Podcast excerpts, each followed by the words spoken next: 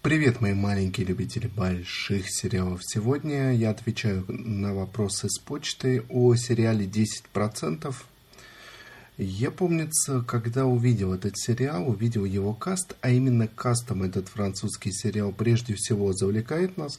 Там действительно, ну, просто э, все звезды французского кино э, собрались, ну, или, по крайней мере, многие из них, почти все – я когда этот сериал увидел, прочитал его описание, никак не мог отделаться от ощущения, от которого не могу отделаться сейчас. Э, наконец, посмотрев его, что я уже что-то подобное видел. Мне кажется, что был подобный сериал про Нью-Йорк э, с очень похожим сюжетом. Э, куплены ли это сюжеты, братья ли эти сериалы, я так и не смог понять, не смог узнать, не смог найти эту информацию, но, по крайней мере, двоюродные братья они уж точно, сюжеты действительно похожи. 10% это та сумма, которую актер отчисляет своему менеджеру, агенту э, за его работу. 10% от э, заработка. Именно такое агентство и находится в центре внимания этого сериала. Честно говоря, французское кино имеет свои штампы, имеются фанаты его этих э, фильмов, и у французского кино недаром, ну, просто армии поклонников по всему миру, не только во Франции. Но мне, если честно, ни один из этих штампов не такое романтическое кино, не кино какое-то абсурдно смешное, типа фильмов с Луи де Финесом не близко или не близко. И я как-то, в общем, без большого такого пиетета отношусь априори к французскому кино. Французское кино бывает очень хорошим, очень хорошие французские драмы, как, например, «Тайные желания», и, ну, много можно на самом деле называть, и какие-то маскультовые фильмы, типа Люка Бессона тоже бывают э, неплохие, а вот, скажем, такси мне никогда не заходило. Но вот, например, «Пятый элемент», да, это очень попсовый фильм, но на самом деле довольно хороший. Но на самом деле дело здесь не в штампах, поскольку а, вот штампам да как раз этот э, сериал не соответствует. Это уже второй подобный сериал.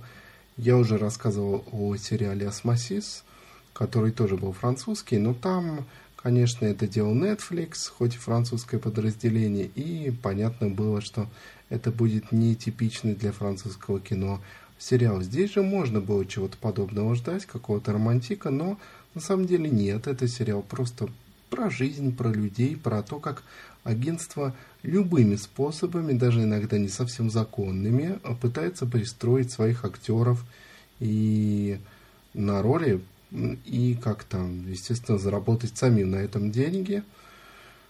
Актеры часто должны пойти на какие-то, ну, такие серьезные поступки, вплоть даже до смены внешности.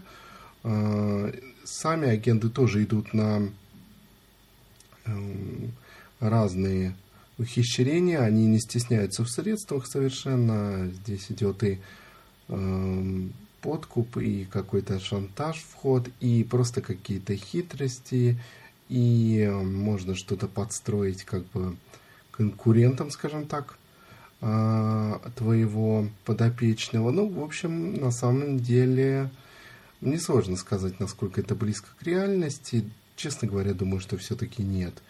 Думаю, что не так работают эти агентства, конечно, хотя я этого точно не знаю.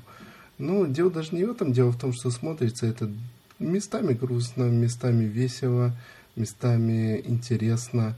Это не какой-то экшен, это не романтический фильм, чего можно было ждать от французского кино. Это и не глупая комедия, чего тоже можно было опасаться. Это фильм, точнее сериал, где всего понемножку. Сериал такой про жизнь, про людей, как я уже упомянул. Действительно, вот немножко обо всем, как и жизнь, она разная. Где-то смех, где-то слезы, где-то печаль, где-то радость, где-то работа, а где-то личная жизнь. И все вот это в рамках этого агентства показано.